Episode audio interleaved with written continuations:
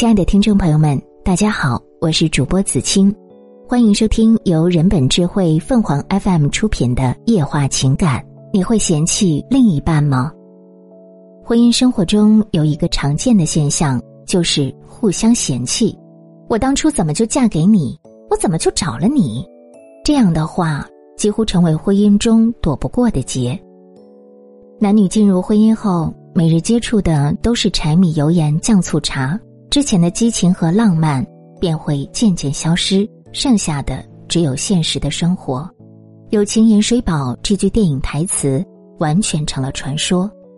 相处久了，丈夫直接的感受是妻子嫌自己赚钱少，一点点小事就会遭到数落；妻子直接的感受是丈夫对自己越来越不感兴趣，无论自己怎样改变，都引不起对方的注意。夫妻关系也由最开始的冷漠变成恶语相向，乃至互相看不起对方。究竟为何夫妻会互相看不起？明朝冯梦龙《警世通言》中有云：“施恩忘报。”虽说爱情不需要报答，可在婚姻中付出多的那个人会在心里渴望施恩忘报，这样才会感到值。结婚后，多巴胺在脑中褪去。难免会衡量自己的付出是否得到了相应的回报，当感觉回报不够时，常常会产生不值的心理。感情之中不存在单方面的付出，当一方说出狠话时，另一方也开始还击，直至互相嫌弃、互相伤害。中国有句老话叫“爱之深，责之切”，这六个字也适用于婚姻中。爱一个人到了很深的程度。就会对这个人有很高的要求。当对方出现错误或不足时，我们的责怪就会越重，因为觉得这是在为对方好。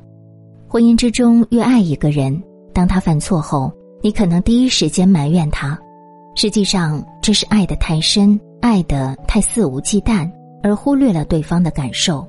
在婚姻中，真的不好讲谁付出的多，谁付出的少。刘嘉玲在访谈中曾说。你觉得你忍耐对方，没准儿对方也在忍耐你。那么，身处婚姻之中的你会嫌弃你的另一半吗？别把婚姻幸福的钥匙完全交给对方。所有的婚姻都来源于执子之手，与之偕老。想和对方长久的待在一起不分开，是婚姻的基本情感需求。恋爱中的情人眼里出西施和相看两不厌。都是这样的外在表现，人们会由热恋期过渡到平淡期，再到相守期，就到了结婚的最佳时机了。恋爱时间过短就结婚的，由于还没有度过热恋期，就趁热打铁进入婚姻状态，很容易产生审美疲劳。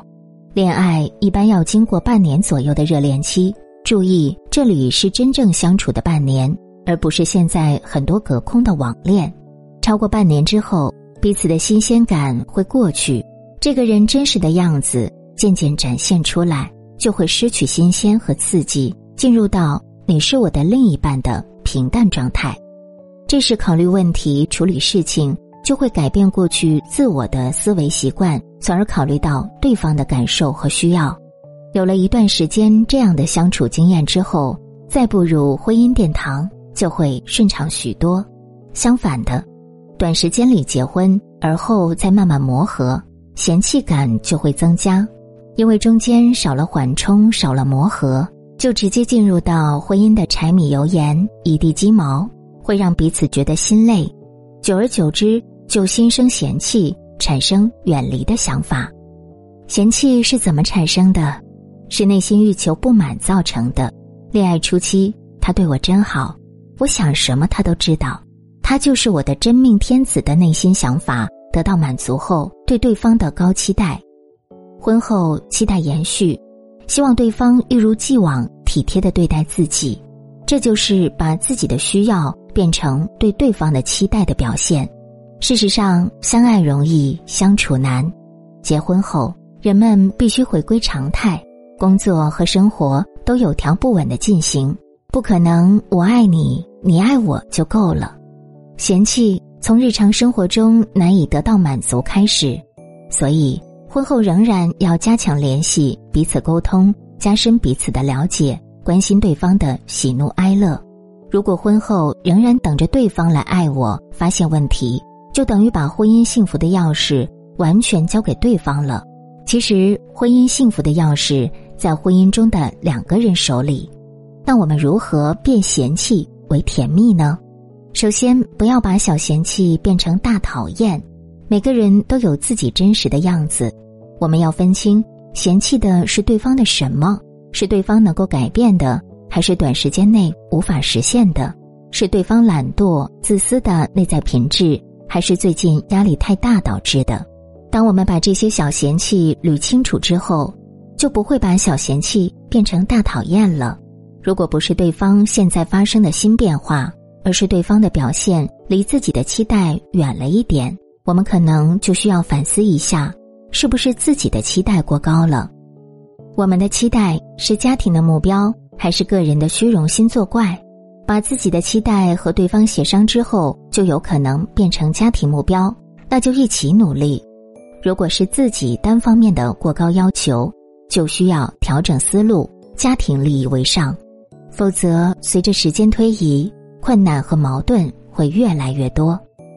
其次，学会变小嫌弃为小甜蜜。比如嫌对方挣钱少，就要明白家庭经济增值需要开源和节流；对方工作稳定，可是收入较低，就考虑节流，节省家庭开支。尤其是生活消费的减少，会相应增加家庭的总资产。如若工作很忙，收入时高时低，就要考虑稳定性，为家庭的资产配置做多方准备，以备不时之需。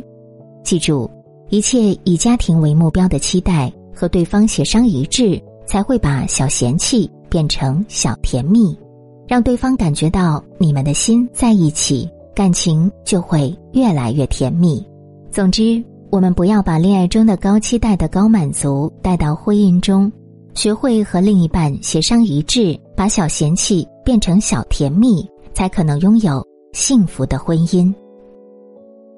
听众朋友们，无论你是开心还是难过，不管你是孤独还是寂寞，希望每天的文章都能给你带来不一样的快乐。你也可以关注我们的微信公众号“情感与美文”，收听更多内容。我们下期再见。